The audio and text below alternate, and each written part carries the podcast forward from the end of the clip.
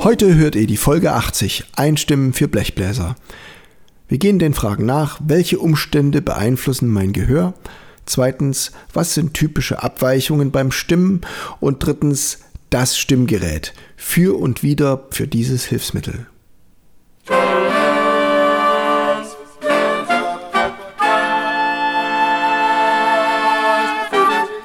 Taylors Bläser Podcast, der Wegweiser zum Lernen, Spielen und Unterrichten von Holz- und Blechblasinstrumenten. Hallo und herzlich willkommen, liebe Bläserfreunde, zur Folge Nummer 80. Einstimmen für Blechbläser. Ja, also es gab ja letzte Woche schon das Einstimmen für Holzbläser und ich habe mir ein paar Gedanken gemacht, was man so äh, dabei am besten beachten sollte. Es betrifft ja vielfältige Ensembles, also typisch ist natürlich ein Posaunenchor, gibt es fast an jeder Kirchgemeinde. Dann haben wir Blechbläser-Ensembles bis hin zum Quintett. Und im Orchester, wenn es eine Blechbläsergruppe gibt und Jazzbands sowieso eine Funkband, wenn da Blechbläser sind. Und eben auch selbst Duettbesetzungen mit Blechbläsern. Übrigens kann ich euch schon mal verraten, am Ende dieser Folge hört ihr ein Blechbläser-Duett von Posaune und Trompete. Also die drei Fragen sind, welche Umstände beeinflussen mein Gehör, was sind typische Abweichungen und das Stimmgerät. Das soll uns ein bisschen durch die Folge heute gehen. Es ist eine anspruchsvolle Folge. Es gibt so viele Kleinigkeiten, die dabei zu beachten sind. Deswegen lehnt euch zurück und atmet tief durch. Erstens, welche Umstände beeinflussen mein Gehör? Also, das hat natürlich mit Hörerfahrung zu tun. Der größte Batzen davon ist die Hörerfahrung, wie lange ich schon Töne erkannt habe, ob die höher oder tiefer sind.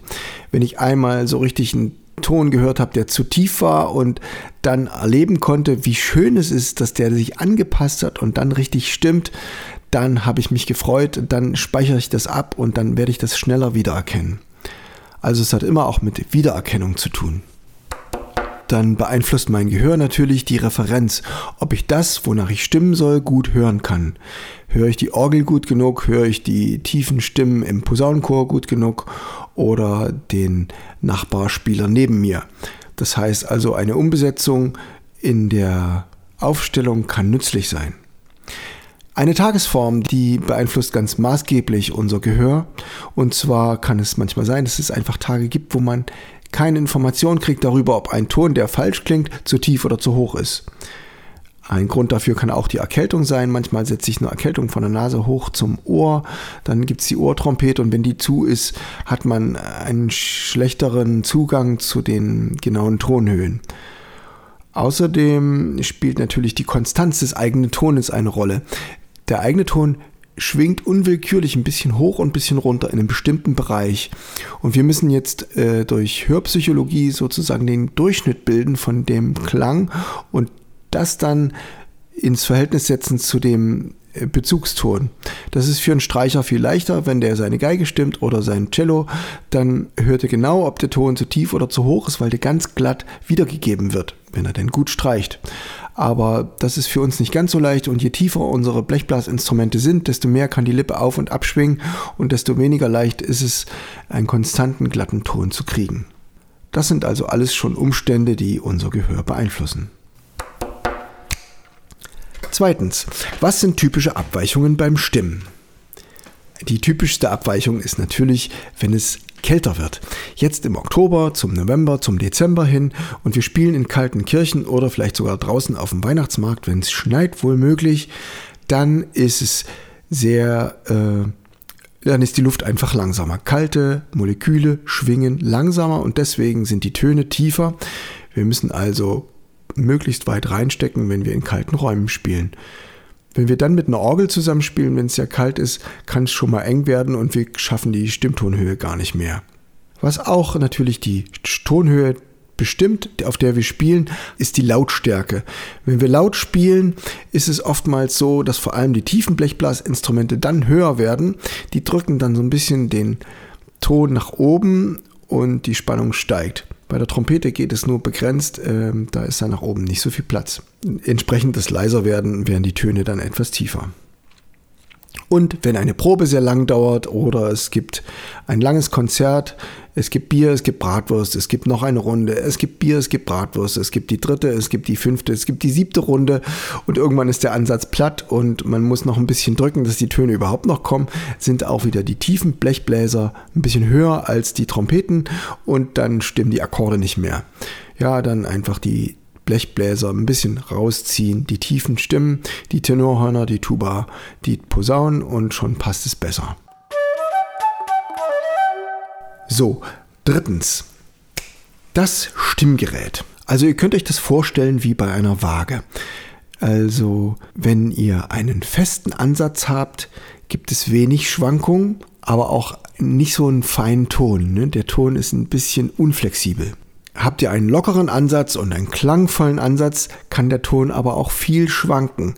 Einen klangvollen Ansatz zu spielen, der trotzdem eine ganz glatte Tonhöhe hat und wenig Bereich, in dem er schwingt, das ist nicht so leicht zu realisieren. Also ihr müsst abwägen zwischen straffem Ansatz und engen Klang oder offenem Ansatz und biegsamem Klang.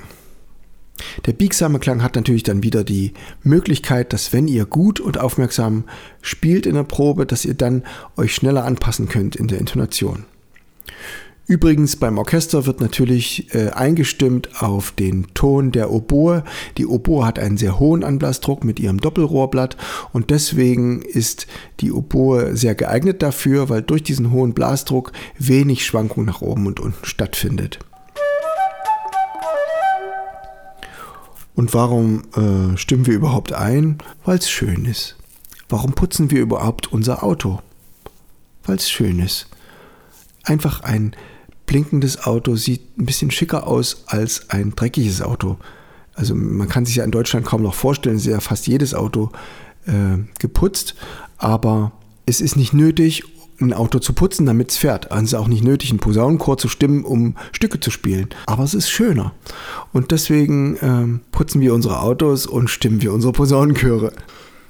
Eine andere Sache ist noch, wenn wir Besuch kriegen und wir bereiten den Tisch vor. Es gibt ein duftendes zu essen, es gibt ein schönes Rezept, was gekocht worden ist und der Tisch ist gedeckt mit äh, Service und so weiter.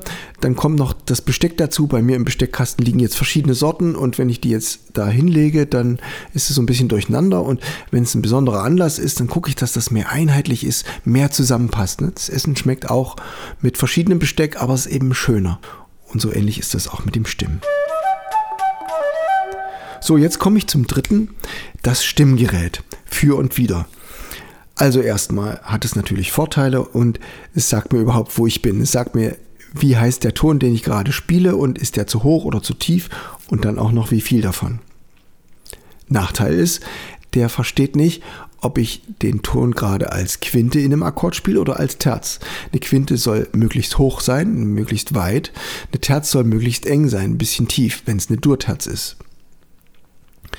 Das heißt also ein E als Quinte in einem A-Dur-Dreiklang ist ein hoher Dreiklang. Da würde wahrscheinlich der Ton im Stimmgerät gut passen. Aber der, wenn das ein C-Dur-Dreiklang ist, soll das E eine Durterz sein und dann darf das ruhig ein bisschen tiefer sein, als das Stimmgerät eigentlich anzeigt. Der Vorteil vom Stimmgerät ist, es ist metrisch genau. Man kann genau sehen, 10, 20 oder 30 Cent Abweichung ist mein Ton und es schwankt natürlich auch hin und her. Ich sehe den Bereich, um den es schwankt. Was wieder fehlt, ist die Emotion. Es fühlt sich nach nichts an, es, ist, es trifft die Nadel auf Null, aber es ist, gibt auch kein anderes Gefühl, als wenn sie höher oder tiefer ist. Es ist eben irgendwie ein Werkzeug. Drittens, die Stabilität ist natürlich ein Problem, weil äh, diese Schwankung, die wir selber haben, ähm, zeigt dann das Stimmgerät an, denke ich, bin ich jetzt zu hoch oder bin ich zu tief? Es ist natürlich, wenn wir um die Mitte schwanken, wird es immer zu hoch oder zu tief sein. Es ist die Frage, wie genau wir den Bereich anschauen. Und deswegen ist es nicht so leicht.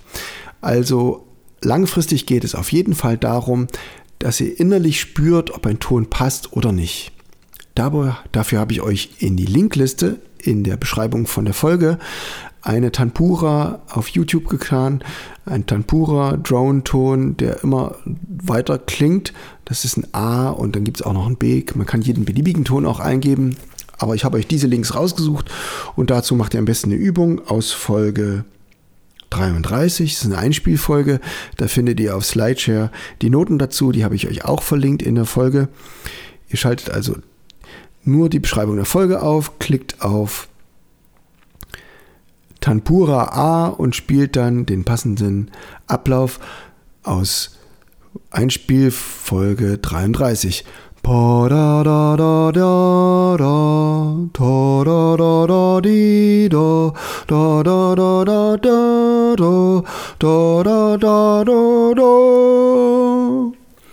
da werdet ihr an jeder Stelle genau hören, ob ihr stimmt oder nicht. Ein paar abschließende Gedanken habe ich noch.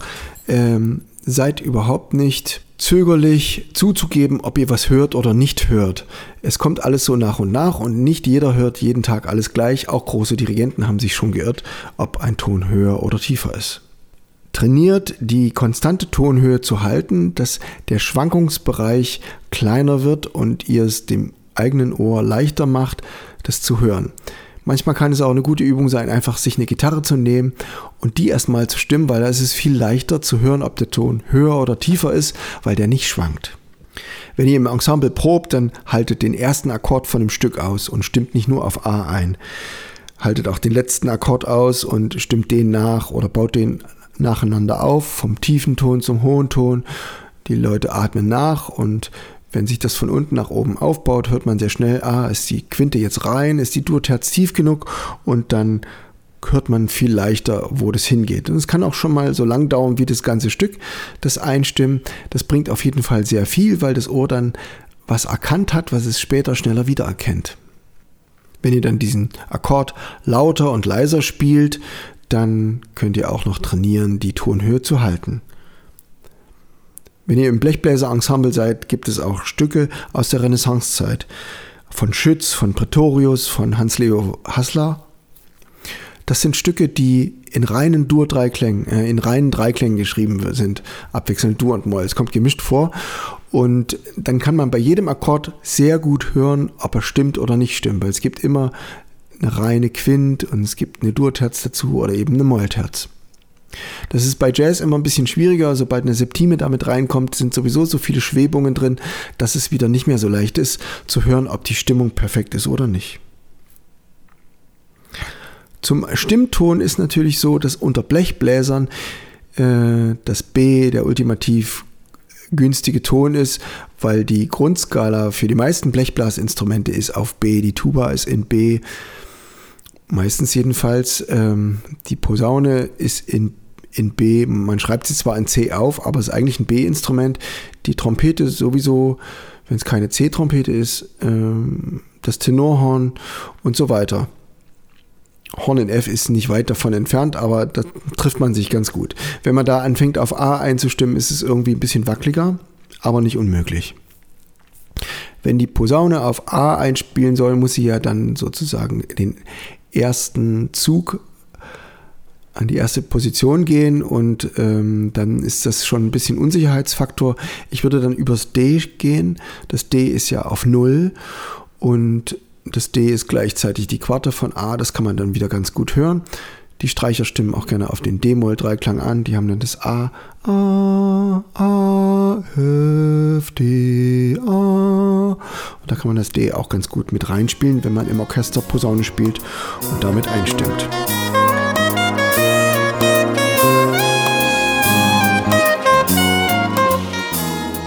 So, ich glaube, jetzt habe ich alles zusammen, was ich sagen wollte.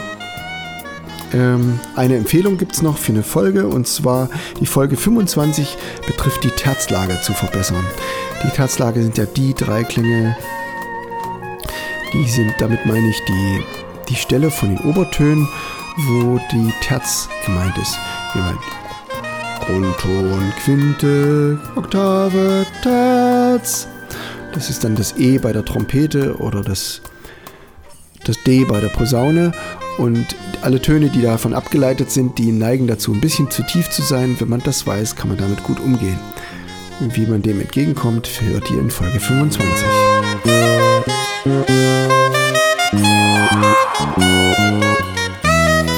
Zum Abschluss, wie in jeder Folge, freue ich mich, euch ankündigen zu können, dass ich wieder zwei neue Stücken komponiert habe, sie im Duett aufgeschrieben habe für mein neues Notenprojekt. Es wird also ein Buch sein mit nicht nur 50 Stücken drin wie das Tailory Book, sondern es wird 100 Stücke beinhalten, 100 Duette für alle Bläser.